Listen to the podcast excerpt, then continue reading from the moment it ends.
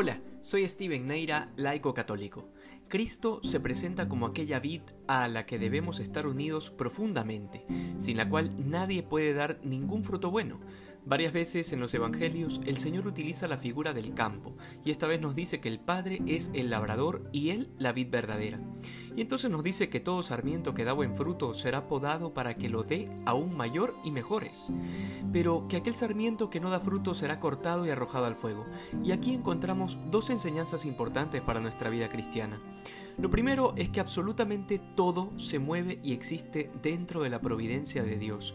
¿Y qué cosa es la providencia? Ese cuidado que Dios tiene por sus criaturas, pero además es la afirmación tajante de que Dios no es un Dios sin rostro, que ha creado el mundo y como un relojero lo dejó andando y desapareció, absolutamente todas las realidades humanas se desarrollan dentro de la providencia de Dios, porque Dios no solo que ha creado el mundo, sino que lo conserva, es decir, todo cuanto se sostiene en la existencia es porque Dios lo sostiene con su deseo de que existan.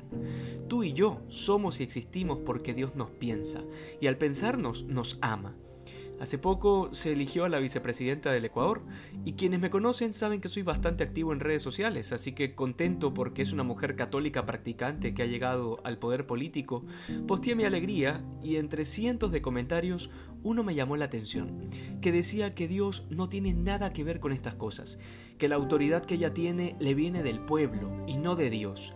Pues bueno, esa es una afirmación herética, que contradice lo que Jesús nos quiere decir hoy en el Evangelio Recordemos aquel encuentro con Pilato, que por cierto no fue para nada un buen gobernante. Jesús le dice que no tendría ninguna autoridad sobre él si no fuera porque la ha recibido de lo alto. Porque toda autoridad humana que sea legítima viene de Dios. Y no, no estamos en la Edad Media, no estoy hablando de reyes y monarquías, desde la autoridad de los padres sobre los hijos hasta la de los gobernantes sobre los gobernados. Toda autoridad humana que sea legítima viene de Dios. Negar esta realidad implicaría decir que hay algo que se escapa a la providencia divina. Y lo mismo sucede con las desgracias que Dios permite en nuestras vidas. También forman parte de esa providencia divina, que busca sobre todo nuestra salvación eterna, más que la temporal.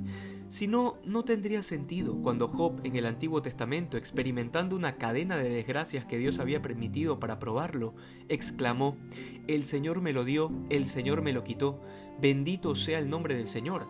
Si recibimos de Dios los bienes, ¿por qué no habríamos de recibir los males? dice Job. Una vez más resuenan las palabras de Jesús. Fuera de mí no pueden hacer nada.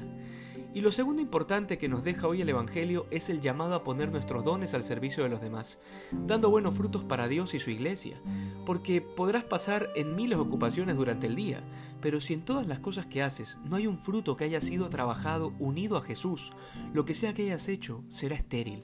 Podrá irte bien en la vida, podrás tener éxito, dinero, buenos proyectos, todo lo que quieras, pero eso, muy bien lo sabemos, se queda aquí. ¿Cuáles son esos frutos de vida eterna que has trabajado en estos días? ¿O pretendes llegar con las manos vacías al día del juicio? El Evangelio nos advierte de no separar la fe de nuestra vida cotidiana, porque el cristiano tiene una forma de hacer las cosas, que es distinta a la forma en la que hacen las personas que viven para este mundo.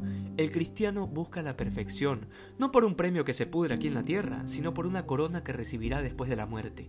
Y por eso el cristiano trata de hacerlo todo a la perfección, aunque nadie lo vea, aunque nunca nadie se entere. Que hoy podamos vivir unidos a Cristo y dar mucho fruto.